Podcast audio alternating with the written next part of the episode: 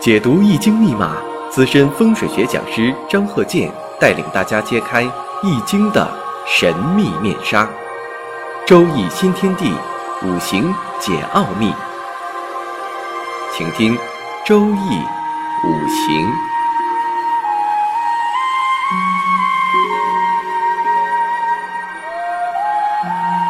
上山微电台荣誉出品。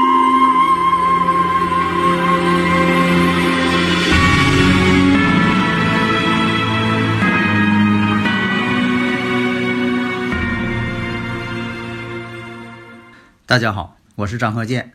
周易五行啊，我们现在啊再讲一下生日五行以及呢住宅环境学，多讲一些内容。下面呢，我们看一下这个例子：坤兆、乙未、己卯、丁亥、乙巳。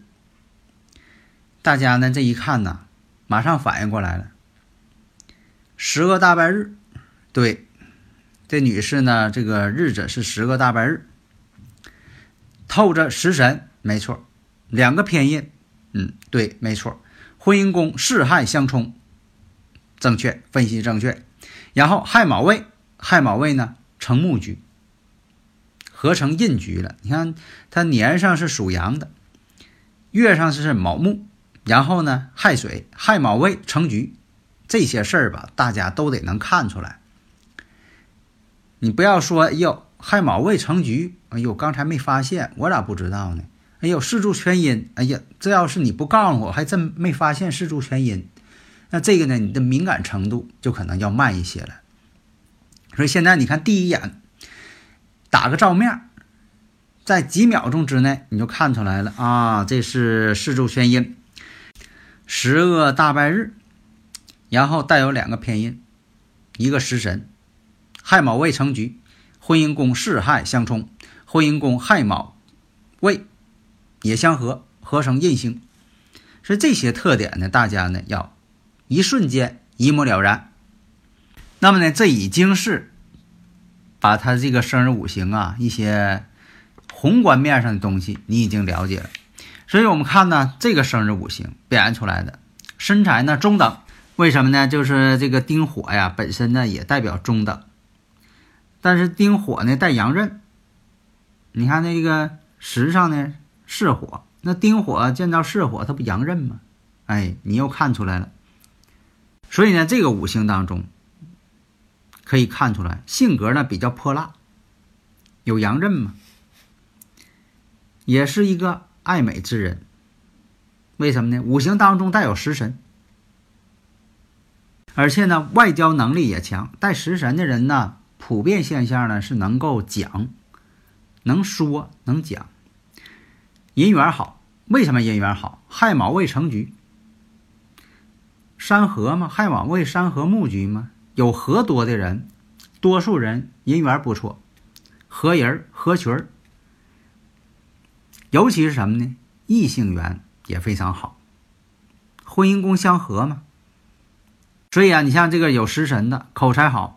很多这个有伤官食神的，做艺术的、做演讲者、当老师的、当演员的非常多。为什么呢？食神，它就是一种口才，在以前讲这口福，但是它是狭义的，你不能说的光说口福啊。那广义上来讲，它这个口才也好，用嘴来征服对方。但是呢，食神太旺了，容易说大话，它趋向于另一方面。食神呢，也代表什么呢？多才多艺。但是呢，有的时候啊，食神伤官太多了，学艺不精，十学九不成，面儿倒挺广，但是呢，哪一项都不精。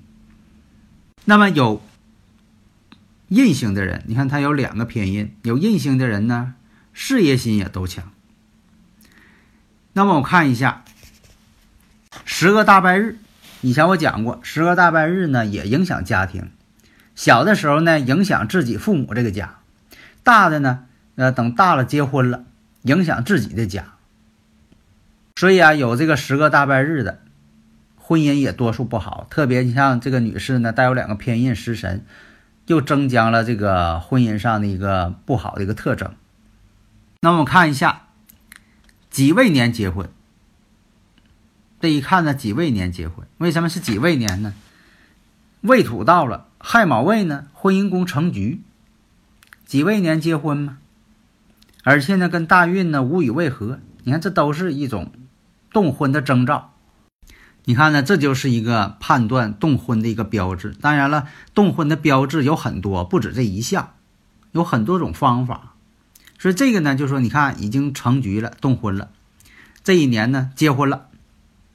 那么在什么呢？壬戌年的时候分居了。为什么是壬戌年分居？你看这里边有个什么呢？丁寅相合，丁寅相合为不正当之合，有外遇之合。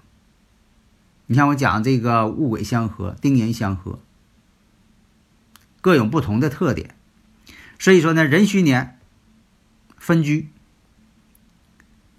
确实呢，这个出现外遇了，两个人呢就说感情破裂，分居。那么我看呢，戌土对亥土什么？地网，辰巳相见为天罗，戌亥相见为地网。而且呢，卯戌又相合，所以说呢，有合有冲，各有各的特点。你不能说的合能解冲，那就把冲就给抹杀掉了。合是合的事情，冲是冲的事情。以前我不讲过这个道理吗？就像你开车似的，你说这个开车这一路上，我这个没让行人啊，结果这个人呢没让行人，被扣了三分，罚二百啊。但是他自己不知道，他说：“你看我这个地方没让人，没让行人呢，扣不扣我当时不知道。等下一个路口主动让人，而且还把车停下来，主动背这个老太太。”啊，过这个呃人行道，你看我都做好事儿了，啊，所以说呢，他就认为说第一个我们让行人那不能扣我分了，扣我分了，你看我下一个我还扶这个老大娘过马路了呢，啊，让行人了，让行人让的还特别厉害，所以说呢，这个功和过互相抵消了，所以前一个呢就能解了，啊，和能解冲啊，前一个把这个扣分能解了，能解了吗？不能解。你前一个没让行人，照常扣你三分，罚二百。后边呢，你说的我让行人，那是你应该的，啊，你说我还这个背这个老大娘过马路了呢，啊，那你是做好事儿。但是呢，这个呢不能抹杀你前边，你说这个呃违章的这种啊情节，扣分的情节，它不能给你抹杀掉。所以呢，这就是什么呢？和有和的这个结论，冲有冲的结论。这样你判断出来呢，才能够各种情节丰富多彩。你看这个壬戌年本身有丁寅相合，代表什么呢？分居了。为什么分居呢？判断出来有外遇。戌亥，戌亥地网相见，被人抓个正着，有外遇了。老公呢就说的抓着把柄了，证据确凿。那么卯戌又相合，卯戌相合呢？这个是什么呢？这中间还有其他人受牵连。那么到了甲子年，甲子年呢跟大运一冲，这个是什么事儿呢？自己呢就单身了，离婚了嘛。后来呢自己呢在这一年呢开办公司，自己要做生意，但恐怕呢他这个生日五行啊做生意啊不好挣钱。还容易败火，为什么呢？十个大半日做什么吧都容易败火，而且呢，在甲子年当中不会有什么收入。但为什么说的判断他甲子年这个做生意呢？甲木是丁火什么呢？正印，正印来了，他要自己要养活自己，开创自己的事业，要挣钱了。所以啊，你看这种判断方法，你这里边你看看出好多种判断方法。壬戌年跟月上这个卯木卯戌相合，然后呢，婚姻宫丁亥十个大败日，这亥水呢跟戌土之间呢地网相见，你还可以判断一个事情。大家看看，根据这个方法，你还能判出什么事情？你看这里边的这个事情就非常多了，这事情可多了。所以啊，在生日五行当中，你找出这些根据越多，你判断的事情就越丰富，判断的这些细节就越复杂。越看这里边的事情越多，越看哎，这里边所反映的问题就出现一些复杂性，错综复杂，但是你能够把它捋顺。啊，大家如果有理论问题，可以加我微信幺三零幺九三七幺四三六。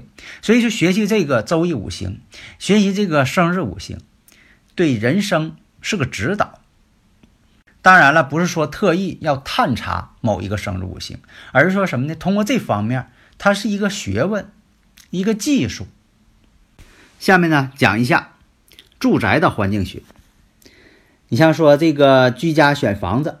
第一步呢是选房，所以我经常讲说，第一步是选房。现在大家呢很多是不选房，自己看哪个好，买完之后啊，再找这个专业人士，你给我看看，给我布个局。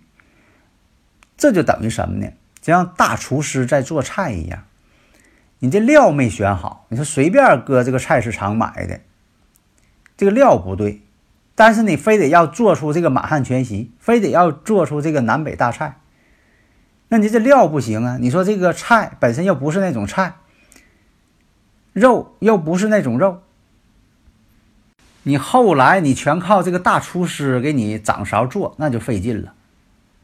所以第一步呢，要选房，根据你生日时辰，这个四柱五行，然后呢到现场去看看这个坐山朝向这房子怎么样，户型怎么样。周围环境、外软怎么样？是否符合你的生日五行？是否能够都能够与家里成员都不相冲啊，不相刑？像啊，这个处对象一样，首先得选对象吧，选朋友吧，然后呢，以后在结婚之后啊，互相磨合呀，互相尊重啊。啊，这都是一个过程。你说选对象我不选，像以前一样乱点鸳鸯谱，那就不行了。所以说，在这个选房是第一，第二呢是风水布局，第三呢远装配饰啊。所以说，在选房的时候，你像讲的这个门，门的方位，如果说你要是选别墅，这个门就非常重要了啊，不像这个高层。你像说这个门前有污水的。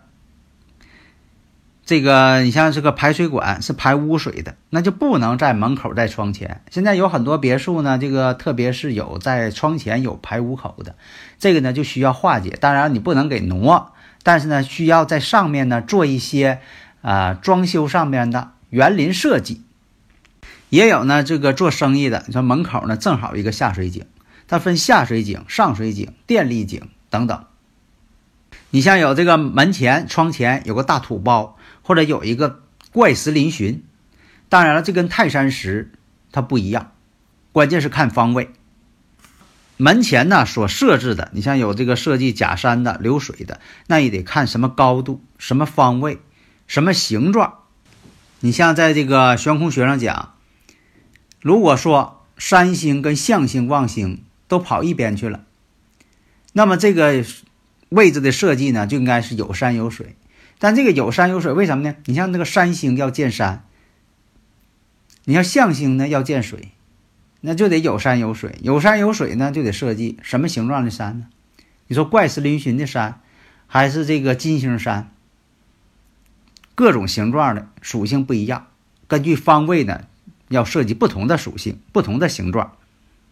设计住宅的时候，不宜把这个门呐，主要的门呢，设计在这个视角交叉线上。或者是就开在中间上，这个呢都是欠妥的。那么呢，我们以前讲过，书房代表事业，所以说有事业的人，特别是公职人员，当然了，你做自由职业的，这书房也很重要。书房就代表你事业，家里边的一个事业标志。所以你要这个大门，如果说正对着书房这个门，而且呢，这个书房的门呢又对着你的办公桌。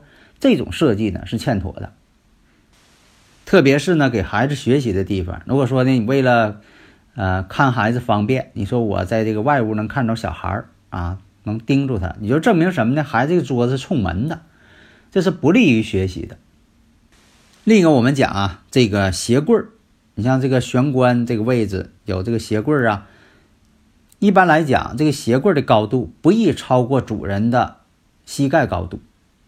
那么设计柜子，你像下三路，下三分之一为放鞋的地方，中间这一路是放这个手包啊，放钥匙啊，你回来之后啊，放些东西啊。然后上三路上边呢可以放帽子、衣服，啊，放这些东西。另一个讲呢，这个大门处、玄关处放这个鞋柜这高度也不宜说的超过墙体的三分之一。因为我讲这个上三路、中三路、下三路，那就什么呢？天地人三才分三个部分，所以说这个鞋子是污秽的。你不能说的高于三分之一。你说这鞋柜可高了，呃，一年四季的鞋我全放在鞋柜里，就放在大门口了。这个呢会影响旺气，所以呢玄关口很重要。一般玄关上边呢要有一个吊灯，下边呢要做一个适合方位，这个方位金木水火土哪个方位的一个地心儿，地心儿需要这个形状设计。然后就是这个鞋柜儿，鞋柜儿的高度，总体高度应该多高？以鲁班尺吉祥长度，还有宽度、厚度。然后呢，天地人三才，上三路、中三路、下三路等等为标准。刚才我说那些标准都是呢，就是衡量我们大门气口的一个标准。门很主要啊，阳宅山药当中首要是门。好的，谢谢大家。登录微信搜索“上山之声”或 “SS Radio”，关注“上山微电台”，让我们一路同行。